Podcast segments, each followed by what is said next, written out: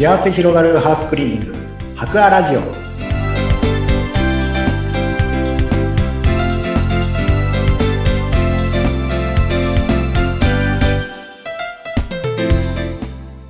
皆さんこんにちは。株式会社博アの門馬俊治です。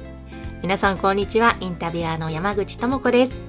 前回に続いて博アの主に害虫駆除も担当していらっしゃる門馬俊治さんにゲストにお越しいただいています。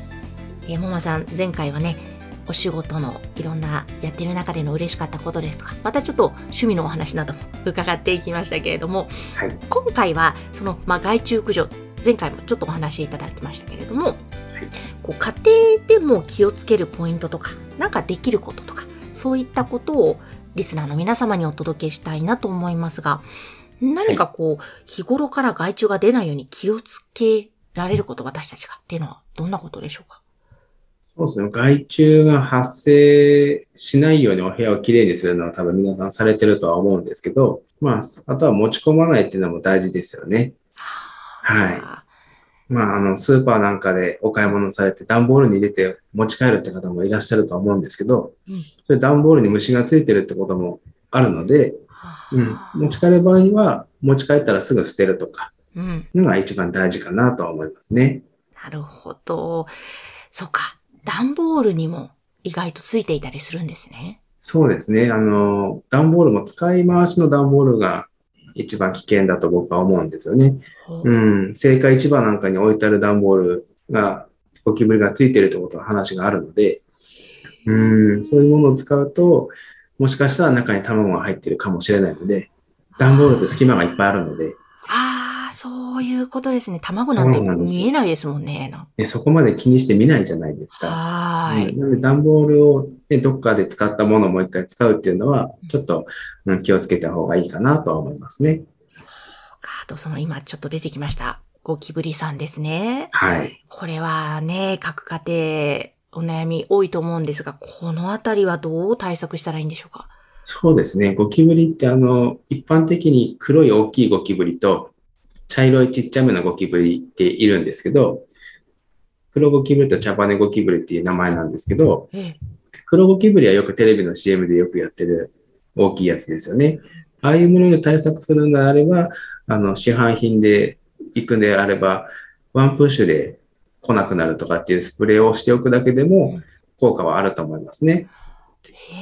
でそういうスプレーを使う場所も人の出入り口であったりとか、風の出入り口ですね、開放部、窓、玄関であったりとか、そういうところをメインにやると、侵入を予防できるかなと思いますね。ああ、そうか。その、ワンプッシュする場所もピンポイントで選んだ方がいいんですね。そうですね。うん。うん、そうか。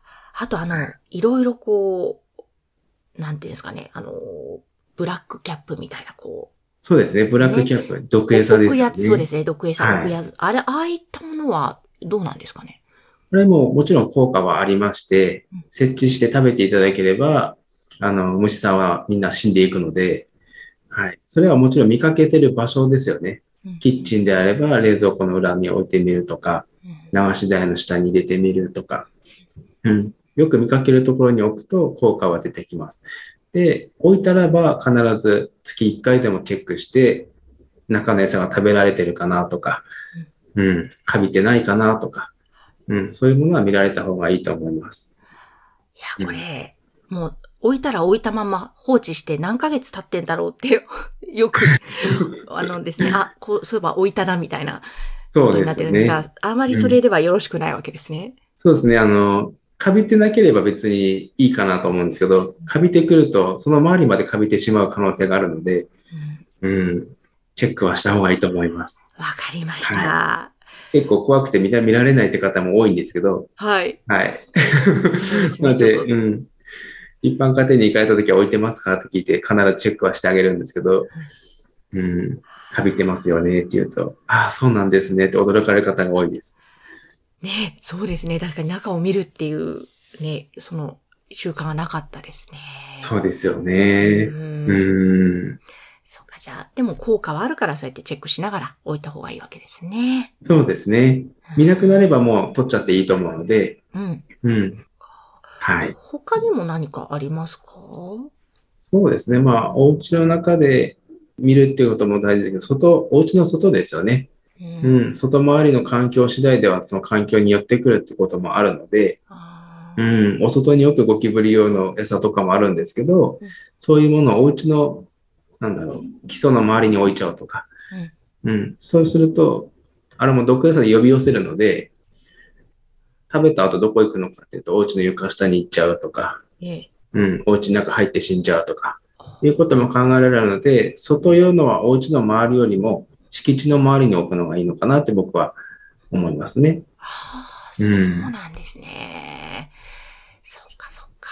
じゃあはいそういうので対策を考えて、もうよっぽど悩んだらやっぱり白川さんにご相談した方が良さそうですね。そうですね。一般的なお薬の使い方がわからないということでもお答えはさせていただくのでうん、はい、何かお困りのことがあればご相談いただければなと思います。わかりました。あとまあ、ゴキブリ以外にもいろいろな害虫駆除携わってらっしゃるんですよね。そうですね。ゴキブリとかね、ネズミとかそういうもの以外でも、うん。あの、ハクビシンとか、コウモリとか、そういうご依頼もいただいております。うん、なんか、まあ、そういうのはか、やっぱりプロに頼んだ方がいいんですよね、きっと。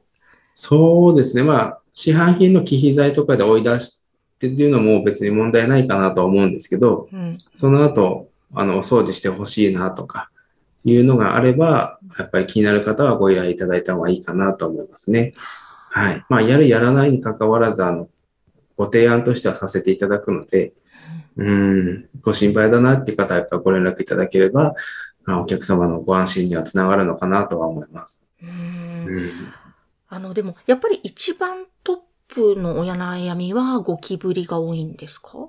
そうですね。ゴキブリ、ネズミがやっぱり多いですかね。うん。はい。ハクビシンとか、あの、そういう害獣が入ってしまうご家庭っていうのはやっぱ限られてくるので、うん、すごい古いお家に住まわれている方とか、あとは、あの、増築されて隙間が空いてしまったようなお家とか、いうのがやっぱりほとんどなので、うん、新しいお家にお住まいの方からは、だいたいゴキブリとかの害虫が多いですね。うんうんうんやはり、そうなんです。じゃあ、家庭でできることはさっき教えていただいたこと。はい。で、あ、もう無理だと思ったら、プロに頼むということですね。そうですね。何か心配だなと思ったら、あの、ご相談するのが一番いいかなと思いますね。わかりました。あの、はい。えっ、と、店舗とか工場もやっぱり、その中でできる対策としては家庭と一緒なんですかね。基本的にはそうですよね。うん。ただ工場さんとかだと、ね、あの、誰が管理するんだとかになってくると思うので、まあそういう管理の仕方とかそういうのもご相談いただいても大丈夫かなと思います。管理の仕方なども教えていただけるんですね。はい。こういうところに気をつけていただいてうん、まあ、入ってこないようにするにはこうした方がいいんですけどっていうところと、あとはね、あの各社さんの設備の内容であったりとかでも結構できる対応って変わってくると思うので、はい。そういうご相談をさせていただいてます。わかりました。あの、では、最後にぜひ伺いたいんですが、もんまさんは、こう、お仕事をね、していく中で、はい。こう、大切にされていることってどんなことなんですか？そうですね。やっぱりお客様に安心していただけるのが一番大事かなと思いますね。はい。ね、何かやっぱり虫とかね、獣とか怖いっていう方が多いので、うん、そういう不安とかね、恐怖がなくなるような安心を届けられたらいいかなと思って、えー作業の方はさせていただいてます。ああ、素晴らしいですね。もう確かに、あの、安心ですもんね。そういったものがいなくなって、綺麗に住めることができれば。そうですね。やっぱり、ううんん、お客様からは、ね、正体がわからなかったりとかすると、これだったよとかっていうとうん、それだけでも安心したとかって言ってくれた方が多いので、う。うんはいー。いいお仕事されていらっしゃいますね。ありがとうございますうん笑顔あふれるお仕事ですもんね。そうですね。わかりました。あの、前回、今回にわたって2回にわたって出はいてご出演をいただきました。ゲストは、門馬俊春さんでした。ありがとうございます。ありがとうございました。そして、ハウスクリーニングの白亜に、えぜひご相談したいなという方は番組の説明欄のところに URL を掲載していますので、そちらからぜひアクセスをしてください。それでは皆様次回もどうぞお楽しみに。